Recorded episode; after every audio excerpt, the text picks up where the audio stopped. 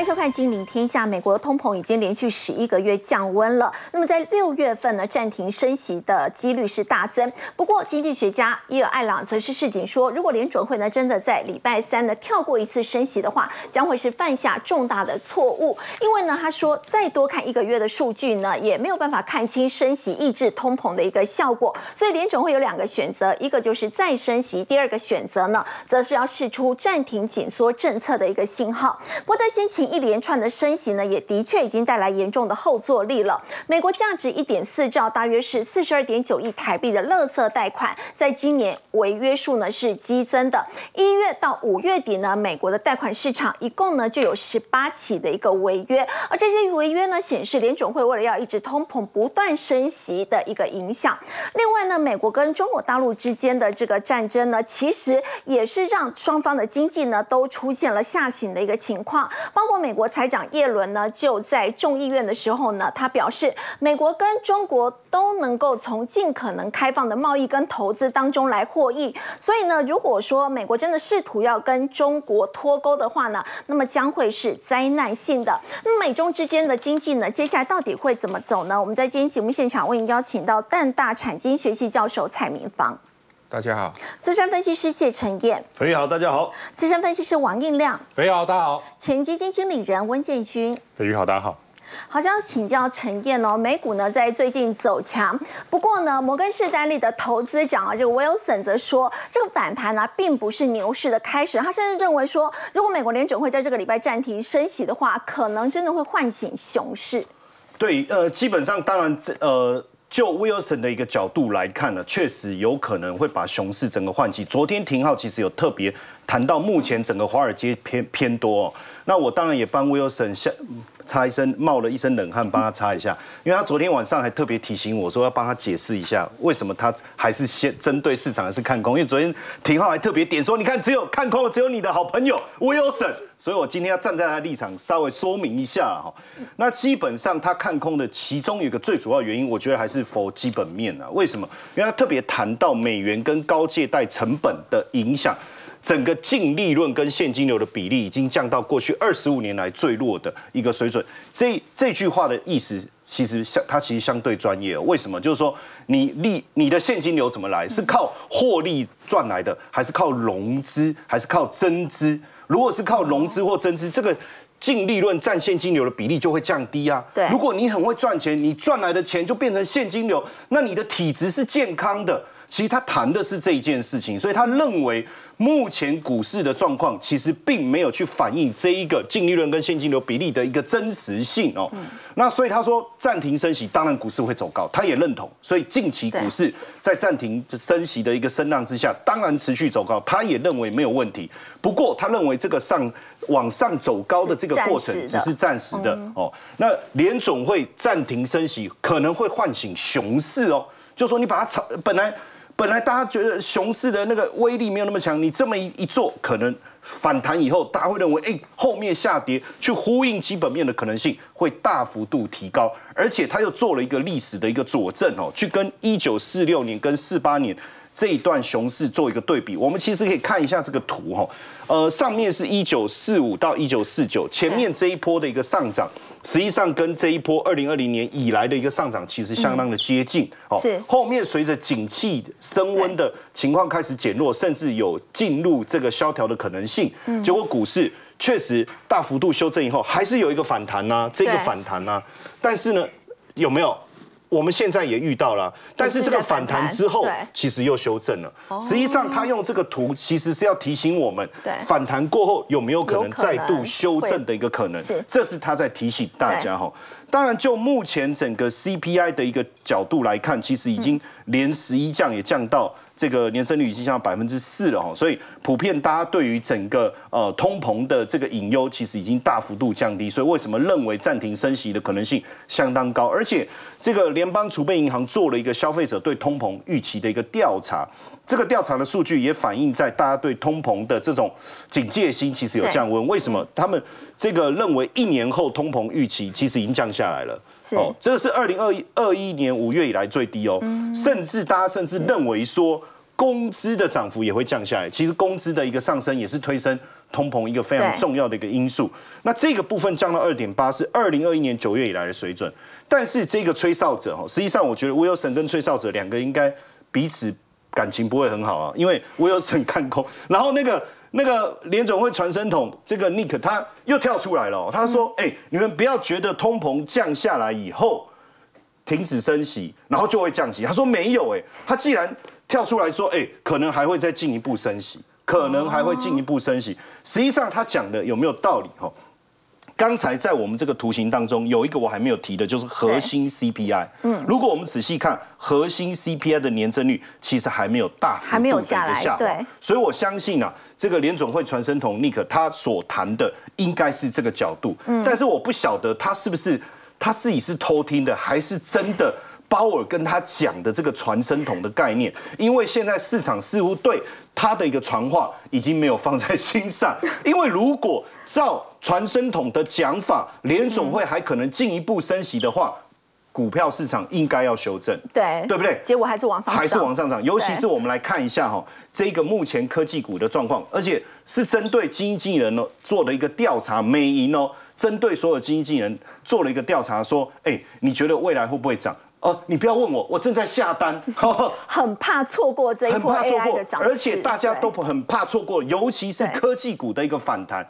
当然，大部分的人都就超过百分之五十五的受访者认为做多科技股是很拥挤的交易，但是而而且这个比例是二零二零年最高，但是大家还是想要挤进去，什么意思呢？就是说你看电梯里面都是人。然后好像快响了，可是你还是得想办法挤进去，因为你怕这一班电梯错过，你会迟到。这种感觉其实已经反映在现在市场整体的氛围，怕没有买会没没有赚到。没错，所以现在大家开始针对科技股在整个基金当中的比例的配置开始提高。这个图相当的有趣，这个是什么？其实过去很长时期以来，大家。都会啊，在基金当中一定配置比较高比例的科技股，因为确实科技股本来就是市场上的一个主流。可是呢，在疫情在二一二二这一段时间，我们也知道俄乌战争啊、通膨等等的影响，给消费性电子产品的一个成长力道打了一个这个反转，所以大家不敢再买科技股，甚至大量的卖出科技股。所以这个图形当中看到一个叫做科技股配置的状况，既然是。整个是大幅比例是大幅度下滑，哎，可是最近就是我刚才讲，大家做多科技股，即便是拥挤的，但是他还想要挤进去的这个心态，反映在整个基金当中的超配的情况，也就是说，我配置科技股的情况比例其实越来越高。嗯，当然大家会觉得说，是不是已经达到一个超配的一个顶峰？可是看起来还没有了。嗯，可是这个由大幅度减码科技股，但开始超配科技股的这个过程。其实已经把整个科技指数推升到几乎又要再创新高了哈。那当然这背后啊，我觉得还是辉达哈，就是这个是我的好朋友哈，任任勋哥哈。上次他来的时候，他也把他的皮衣借给我穿，大家在节目上应该也有看到了。那你看整个辉达的市值已经冲上了一兆美金。四百块 就是它一兆美金的关卡。那之前大家一直觉得能不能上，能不能？现在已经站稳了。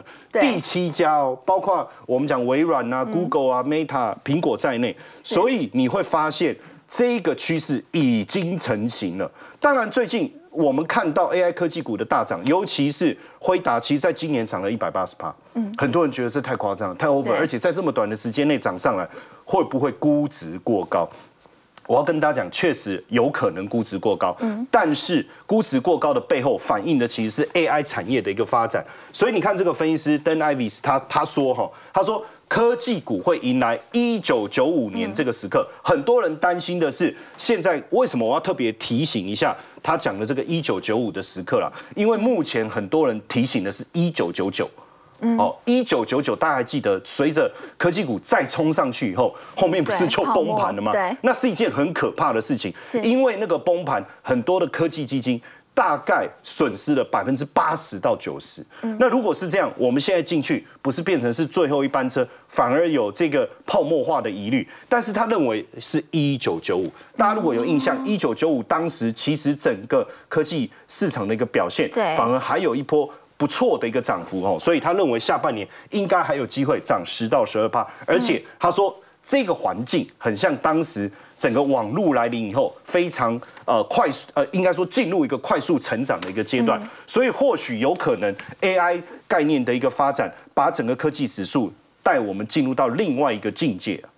好，刚才到我们看到呢，AI 的一个发展跟趋势呢，带领了科技股的上涨。那么现在呢，辉达搭上了 AI 的热潮，刚才也有特别提到，所以在今年以来，它的股价呢已经涨了百分之一百八十一，而且市值呢已经正式突破了一兆美元的大关了。所以要请教印亮，现在呢，超维为了要去挑战这个辉达的主导的地位，他们也公布了自己最新的 AI 镜片。那么到底如何呢？好，的确啊，就像陈哥所讲的，这个 AI 趋势啊已经开始成型了，所以呢，这个超维呢也不让辉达专美于前，他也在今天发表了他自己所研发出来的这个 AI 晶片哦。那这晶片坦白来讲，其实在场啊与会人士是觉得蛮蛮惊艳的。为什么？因为我们从它的规格来看哦，它的这个记忆体的部分应该是辉达 H 一百的这个二点四倍，那平光的部分呢是它的一点六倍，那代表什么意思？代表它的读取速度跟演算速度会更快。对，所以这一点是有让在场与会的来宾有经验到，而且说是具有推理的能力。对，没有错啊，效能效能算是蛮强的。那这个晶片来，呃，这个处理器来讲的话，你会发现它上面有很多很多一小一颗一颗小晶片哦。那它一样是由这个三 D 堆叠混合封装技术所达成的啊，由十三个小晶片做一个封装在一起，然后所完成的。那它其中内建了一个二十四个 Ron Ron Four 的一个核心 CPU CPU，然后以及融合了一个 CDNA 三的这个 GPU 的核心。那其中，它可以搭载什么？一一百九十二 GB 的 HBM 三哦超宽屏的这个记忆体的部分，那辉达的部分大概只有一百二十 GB 而已。嗯，所以从性能上来看的话，它其实都比辉达目前的晶片来讲还要来得更强。好，那这个晶片的处理器呢，有一千五百三十一个电晶体，这个这个数字哦，其实比苏之峰在今年年初呃美国消费性电子展所说的一千四百。呃，七十颗还要来得多，哈，所以这个来讲的话，是目前来讲它最大的一个处处理器哦。那它的 CPU 跟 GPU 呢，都是采取台积电五纳米的这个呃技术哦。那目前来讲的话，啊，它是第四季才要开始做一个量产跟销售。那此次呢，目前呢。呃，亚马逊跟 Meta 都已经怎么样开始有意识要做一个采购了。那昨天你会发现，他在旧金山这个做发表的时候呢，他现场也也也也让与会的来宾哦，呃，看一下这个它的一个效能到底有多强。所以呢，他就在现场请这个 AI 软体电脑直接怎么样写一首形容旧金山的诗。那果然电脑就噼啪噼啪就写出来，然后大家有有经验到为什么？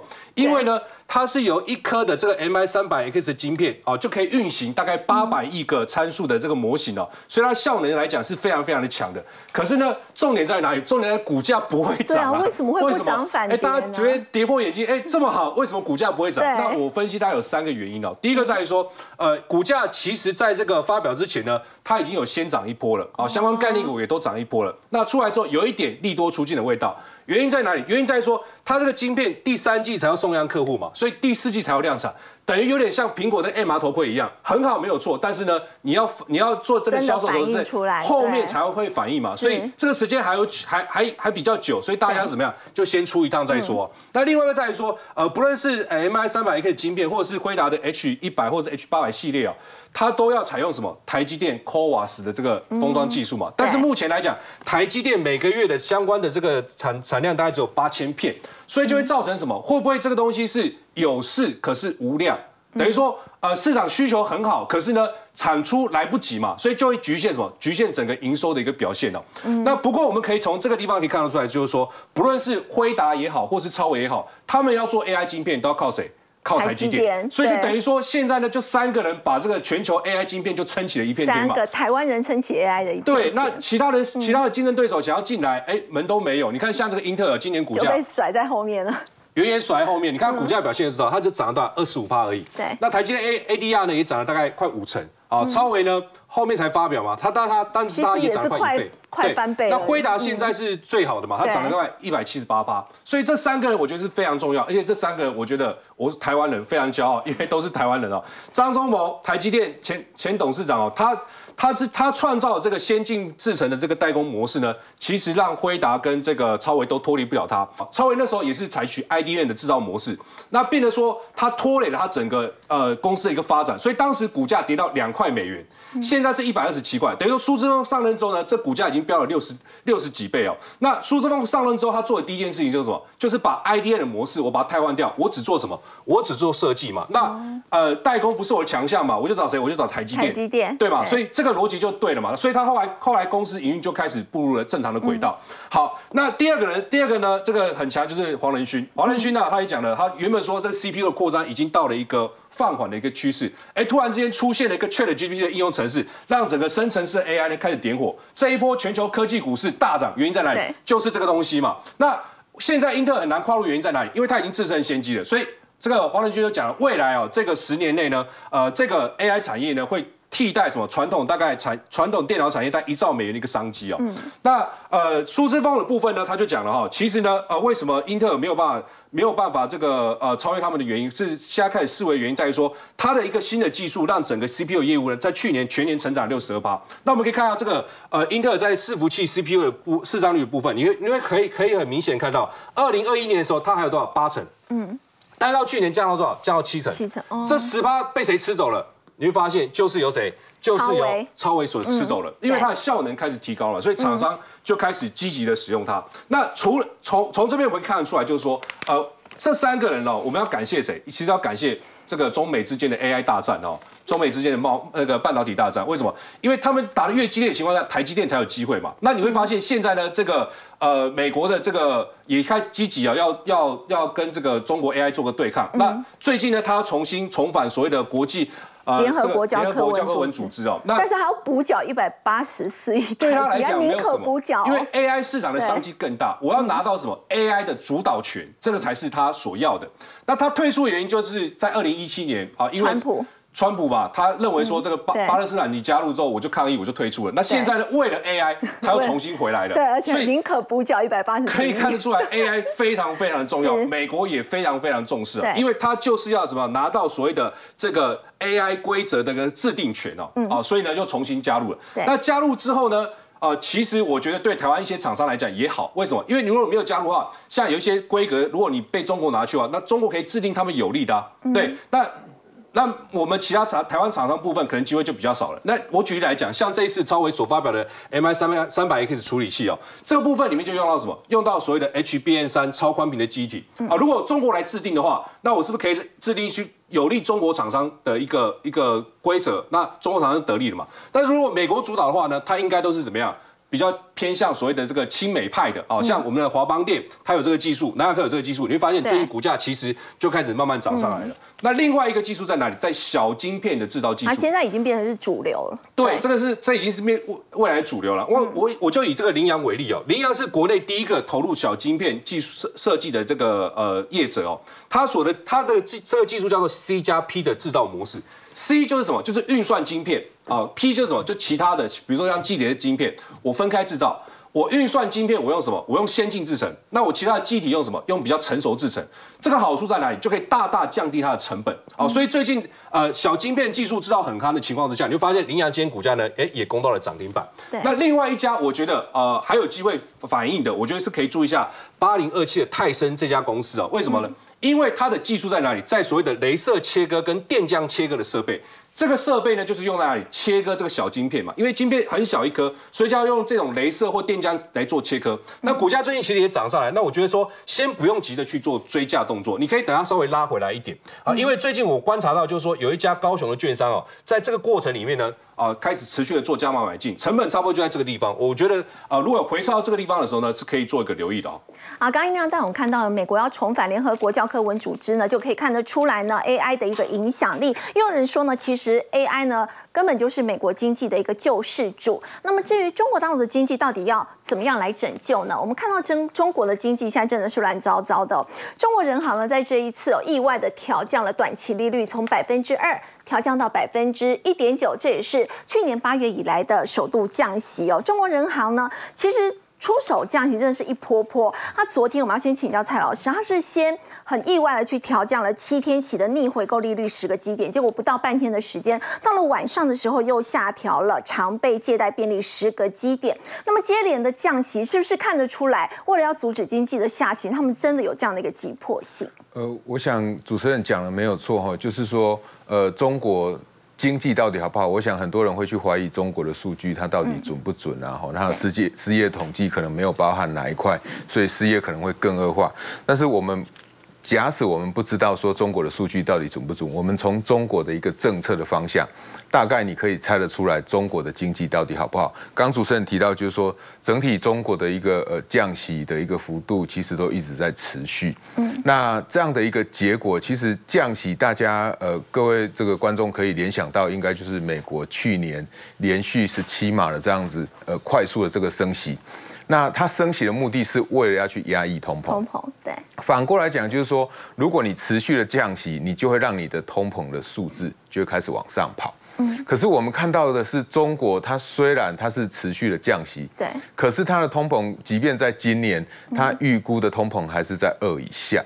所以为什么中国会发生这样的一个状况呢？那就会像我们呃过去在节目之中或许已经有聊过的，中国是不是出现了所谓的通货紧缩？嗯，为什么会有这样的一个状况呢？因为呃，如果一个国家它持续的去降息，然后让你的一个借贷的成本降低。那其实就会让大家呃这个更容易取得这些资金，这些资金流出来外面，所以钱的供给就变多了。如果我们的需求没有变的话，钱的供给又变多，那钱的价值一定会下降。那钱的价值既然下降，我们去买东西，东西自然就会变贵，因为老板拿到了这个钱已经不是原来的价值了。所以在这样一个情况之下，物价上涨应该是可以确定的。可是中国没有物价上涨。下一个在去年大家都面对这个全球通膨。这个输入性的通膨，包含这一些原物料价格或者是能源价格的一个上涨。这种导致的输入性通膨，那中国完全没有发生这一块的问题。那一个比较合理的解释，大概是他可能去跟俄罗斯买了一些相关的原物料，但是俄罗斯也没有办法完全 support 他这么多的这些原物料。所以，呃，如果他也面对输入性的通膨，他也面对自己宽松货币所可能导致的通膨，可是中国还是没有通膨，那最大的可能性当然就是中国自己本身的需求下跌了。不过，我们说到，如果说要推升通膨，有时候很热的就业市场或者是薪资。上涨速度很快，也会推升通膨。那么中国大陆现在希望通膨可以上来，哇，他们确实不断传出这个裁员的消息。现在十七趴的中国企业已经开始裁员，而且包括万达哦，传出六月前会大规模的裁员，甚至像是阿里巴巴集团旗下的阿里云智能，已经开始新一轮的这个裁员了。好，我想，所以我刚刚讲到了，呃，需求下滑了。需求下滑包含是我们一般的民间消费的下滑，包含我们投资的下滑。所以其实就刚刚主持人有提到的这些企业的裁员，因为我的投资需求下滑了，因为我的终端需求消失了，所以我的这个员工的雇佣的需求就会下滑。更重要是，呃，中国在二零二零年那一波对于整个数位平台的一个监理趋严，其实就让阿里巴巴、腾讯这一类的这一些数位平台业者，他们的发展就受到很大的这个伤害。所以，呃，这一些业者他们的发展受到伤害，他们创造就业的能力。就会消失。那更重要的是，它也会影响到他年轻人的一个就业。因为我想，许多的年轻人应该都会呃喜欢到这些数位平台、这些服务业去。所以，当这些数位平台的发展受到限制的时候，自然它整体的一个这个就业的需求就会跟着往下掉下来。所以，整体中国当它的一个环境，特别是它的政治环境在恶化的时候，它就会引发另外一个就是富豪的出走，就是资金的外逃。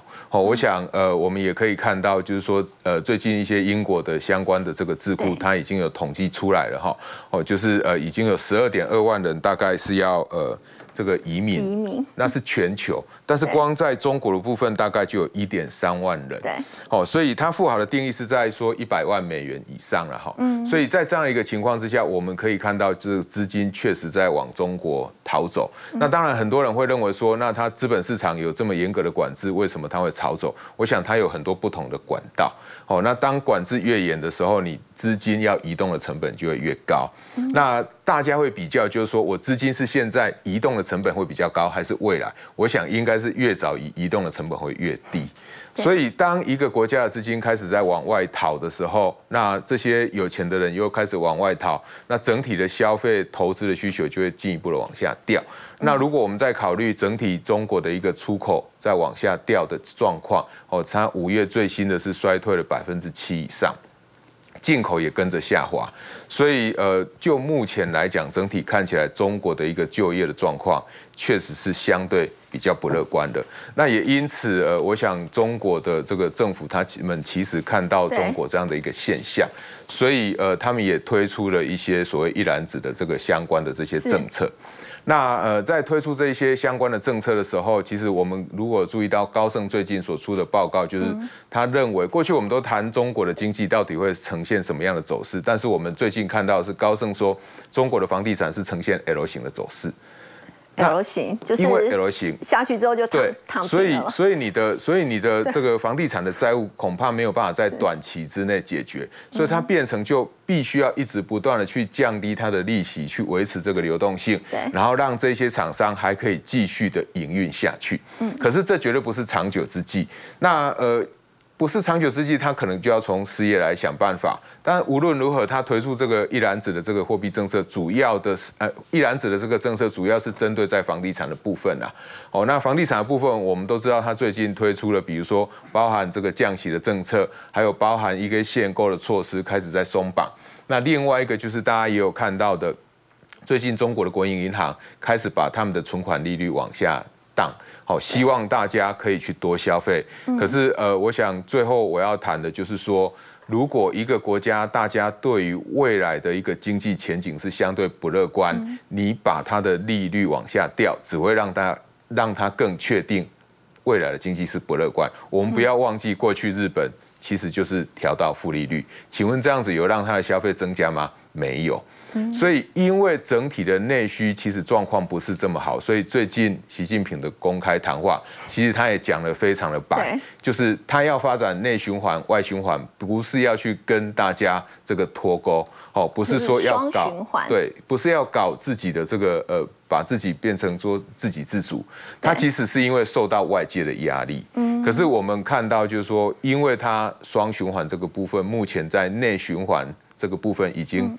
受到非常非常大的挑战，从降息已经可以证明出来了，所以呃，习近平才会发表这样的谈话。但是虽然他谈了这个话出来，我想只会让更多的这个中国的人民更确定中国的经济可能不是如我们年初许多这个经济智库所预估的那么乐观。所以在年初的时候，当时看到五趴以上，其实还是过于乐观了。呃，当时李克强。或现在的李强都已经说要达到五趴是非常非常困难的。嗯，好，我们看到刚刚蔡老师带我们看到中国经济呢，的确面临到隐忧，而且现在内忧外患。如果说接下来呢，跟美国之间的关系呢，可以稍微的和缓一些的话，会不会对经济带来一些帮助跟改善呢？我们看到华尔街日报呢就报道说呢，现在美国会延长豁免，让三星还有台积电哦，他们可以继续呢在中国大陆呢在生产他们的这个晶片哦，可以再继续在中国。大陆，那么这样的一个做法的话，是对中国是有利的吗？那么对台积电又是如何呢？要请教简讯。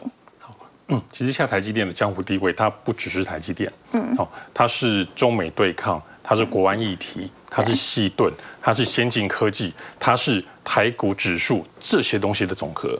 好，所以讨论台积电，我们可以从这么多面向去讨论。嗯，好，当我们来看到这个地缘政治的时候，布林肯要访问中国。那布林肯何许人也？当然他知道是美国的国务卿，可是大家可能比较少讨论的，他是美国总统。如果万一死掉之后，他是第四个继任的人选。好，所以布林肯他在国内的地位是可见一斑。那他要去访问中国，这个可能是中美这个对抗这以来还蛮重要的一个突破。那为什么特别会有这个？新闻跑出来呢，《华尔街日报》讲说，台积电的南京厂跟松江厂可以继续的生产了。它其实有一段的历史故事跟背景的渊源啊。在两三年前，美国准备要决定要打压这个中国大陆的半导体的时候，他一手先找台积电，然后再找三星，说你们在大陆不要卖晶片，你们在当地的不要再扩产了。第二步就是找艾斯摩尔去掐他的那个先进的制程的设备，好。EUV、EUA 相关的一个这个设备，那可是你觉得台积电跟三星会开心吗？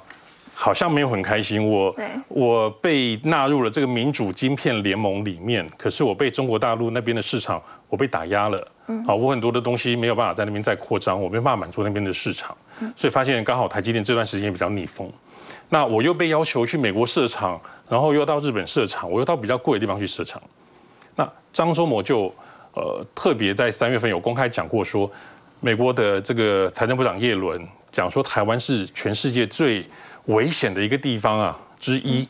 那张忠谋就说过，他不认同这样的说法，哈，所以你就会知道说，这个地缘政治是牵动整个台积电相当重要的一个一个一个角度。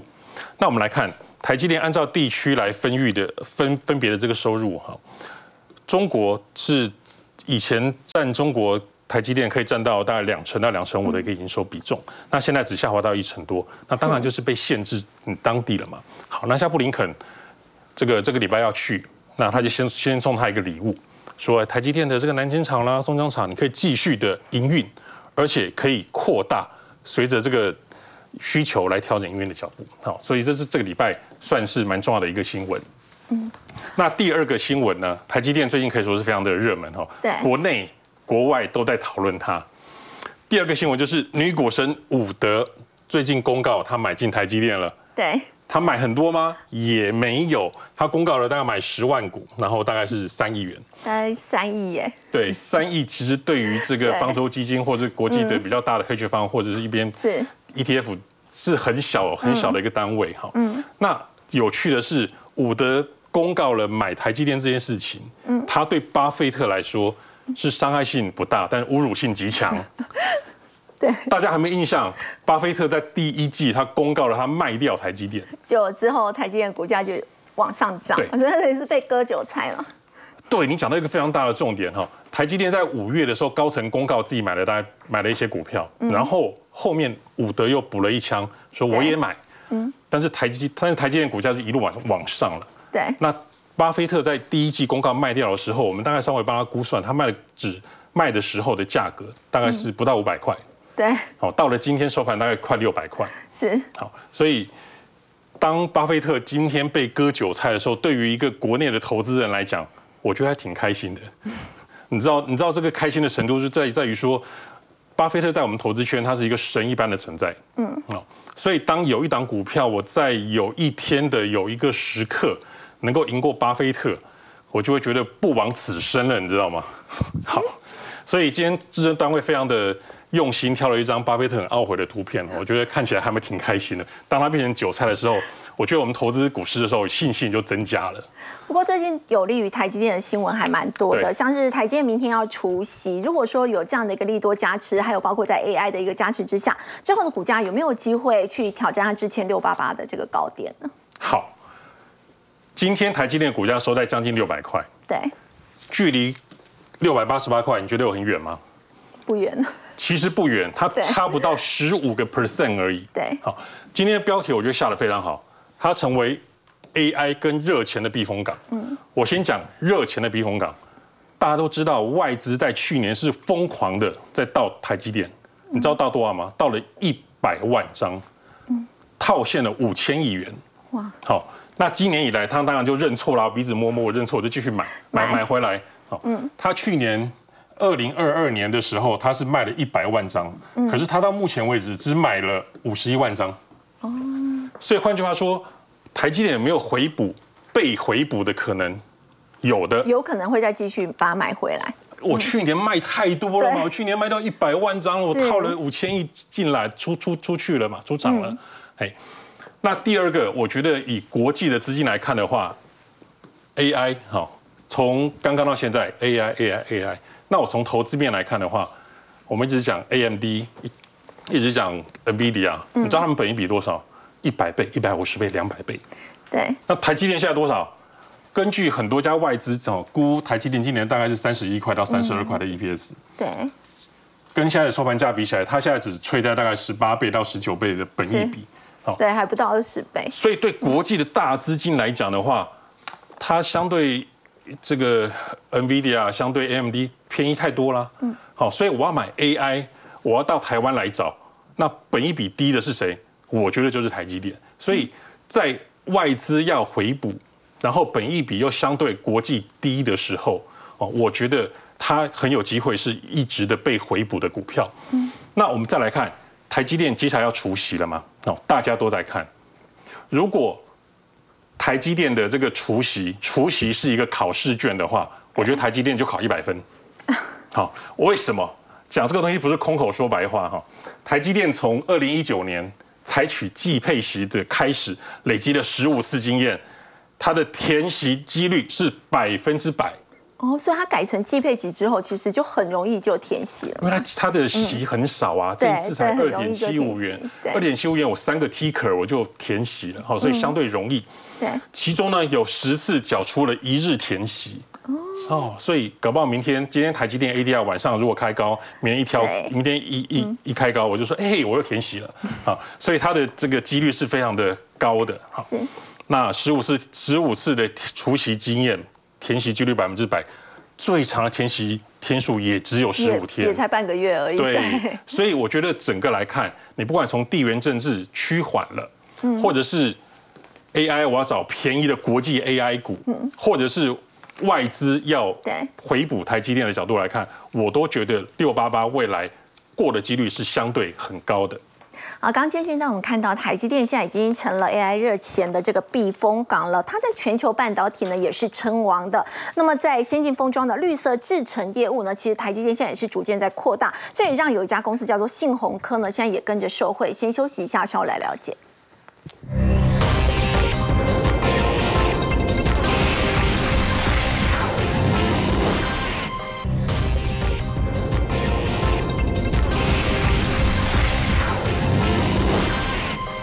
台积电呢，在全球半导体称王，那么它在先进封装的绿色制成的业务呢，现在也是逐渐在扩大的。所以要请教陈燕，这也让信鸿科这一家公司哦，业绩越来越好。它五月的营收已经来到近九个月的高点。对，刚才我们聊到台积电呢，有一个最新的讯息哦，就是字节跳动又跟这个 NVIDIA 下单十亿美金哦。做什么不就是 GPU 吗？那到最后这个单回到谁手上？还是台积电呢？而且据说这个辉达说这个订单要到明呃今年年底才有可能交货完成。所以对台积电来讲，今年的一个 AI 浪潮应该确实让它站稳整个半导体。这个王者的角色哈，应该是没有人可以所向披靡。那当然，因为在现在半导体这个领域当中，先进封装技术是特别重要的，对，尤其是现在的绿色制程。所以这当中，其中受惠的是谁？就是信鸿科啊。那它的订单能见度，我们看到强呃非常表现非常的好，尤其是最近的股价，我真的觉得很强。就是说最近都是跟台积电有关，然后半导体相关的股价一档接一档的暴涨哦。这个涨幅是超过百分之四十哦。可是如果我们节目没有特别聊，我相信大家嗯，什么什么信是那个乐团的那个吗？不是，是信鸿科哎，它主要是做什么？产务工程跟设备。你看它五月合并营收二点三五亿，是月增是超过两成，二十二点八九，年增率也有一点二趴哦。包括这个呃整个累计营收的部分也是持续的增高。这个好像跟我们所看到的其他电子业营收。现在好像还要想办法从底部上来的情况是大相径庭哦。嗯。那信鸿科呃也公布了最新的一个配息四点二四哦。以股价大涨过后，它的值率还有百分之五哎。所以如果当时在更早就预见这样的一个配息的话，我看这个值率其实接近八趴十趴。就是如果当时在这个地方就进场，所以应该有很多人已经先预见了它的营收营运持续的增温。那当然董事长还是以这个。啊，创办人这个蒋简世宝哈继续来担任，我相信他应该还是可以持续带着公司往前走。这里面特别谈到了几个，就是他对于未来的看法，因为很多人都问说你未来看法，实际上审慎乐观就是乐观了。他不能跟你讲我很乐观，不可能。但是审慎乐观其实就是乐观，审慎悲观就是悲观哦。但就现在来讲，我除了这个制程以外，还有一个就是绿色解决方案。我们来帮大家看一下，我们往下看哦。在这个地方很棒哦，为什么？一开始的时候，呃，其实他们成立的时间，其实都跟台积电成立没多久以后，大家就开始切入。他当时也是看到整个半导体是产业蓬勃的发展，他就决定要做产物这一块哦。但是要做产物这一块会有很多的问题，比如说没有教科书嘛，你要跟谁学习？那对台积电来讲，嗯，我也不知道怎么教你哦。那你从比如说你制成，我要帮你监控。哦，那我要帮你运送，还有包装等等，整个过程他们也是边做边学。那所以一开始初期其实都接外商的案子，有有就等于说你他外商接了哦，你去协助他来学习。好，那没有经验怎么办？实际上，我觉得在这当中有一个台湾的厂商最棒的地方就是灵活，而且能够随时修改。比如说，他就举一个例子，厂务里面两台机器要拉线，对，那外商有他很严格的要求，或者是。基本上你要期望他这样的一个配线，其实外商就是外商他不愿意配合，可是他们愿意啊。那当然就给了他们的一个机会。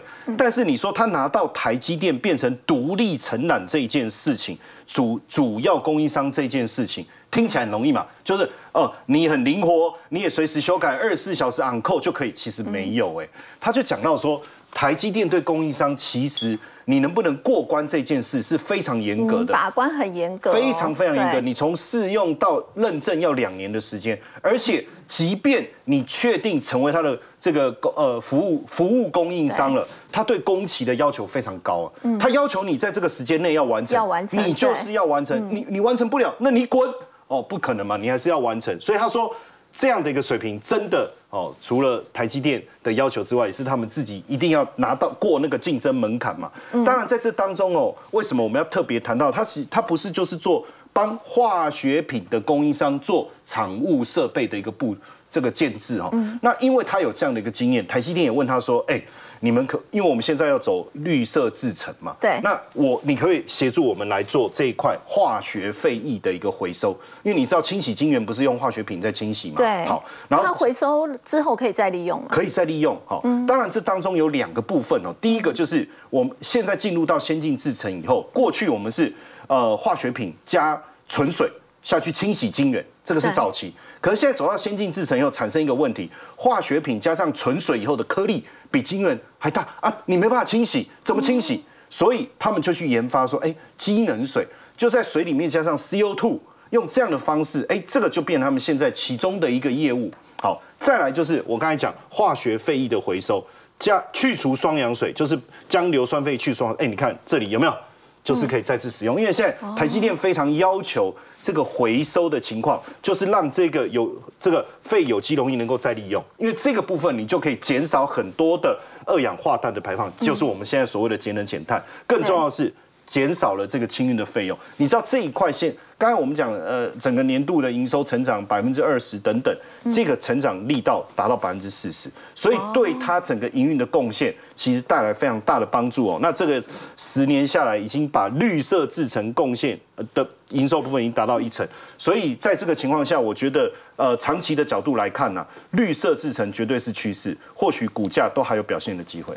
好，刚刚陈燕带我们看到是信鸿科的故事哦。不过我们稍后回来要看哦，在航空股是不是股价也有机会随着这个暑假即将到来，也有表现的机会呢？我们先休息一下，稍后来了解。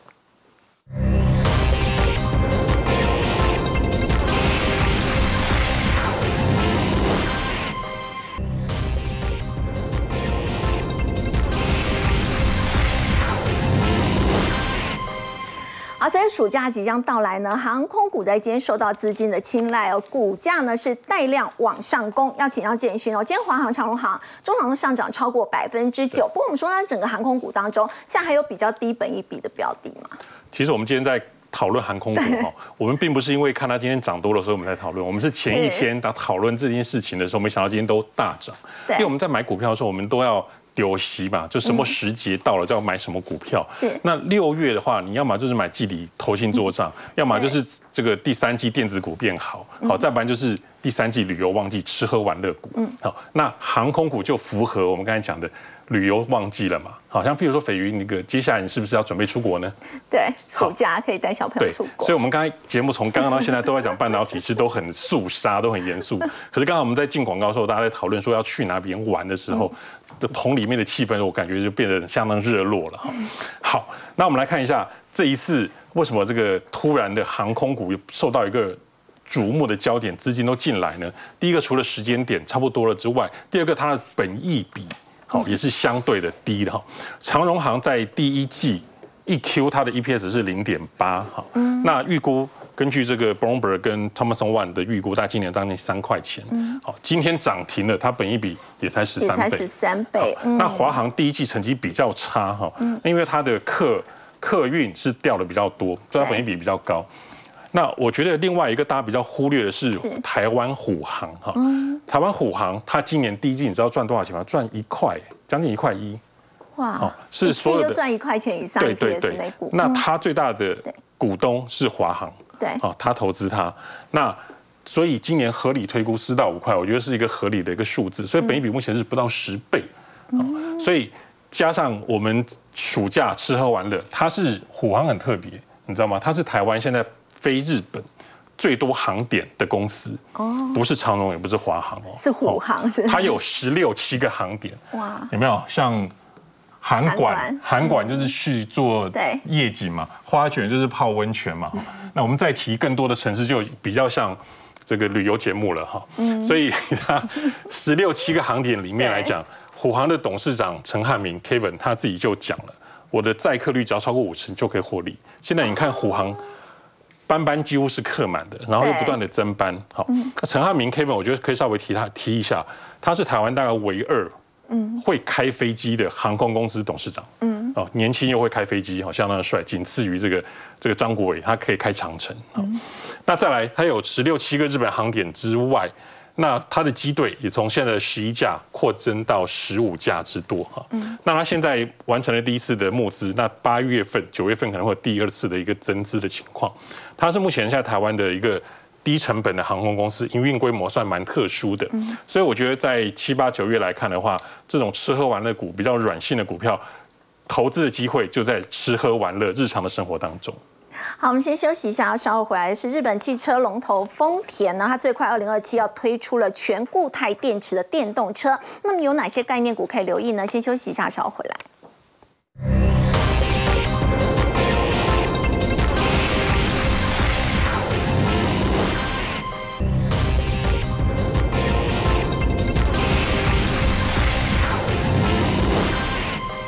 汽车龙头丰田最快二零二七呢会推出全固态电池的电动车，充电十分钟一辆就可以跑一千两百公里耶。那么相关的概念股可以收回吗？对，的确啊，我想很多非电动车的车主啊，对，不想换电动车的原因，就是因为怕这个充电的麻烦。对，所以如果未来呢，如果有一款汽车它充电十分钟可以跑一千两百公里的话，我想大家都愿意去换。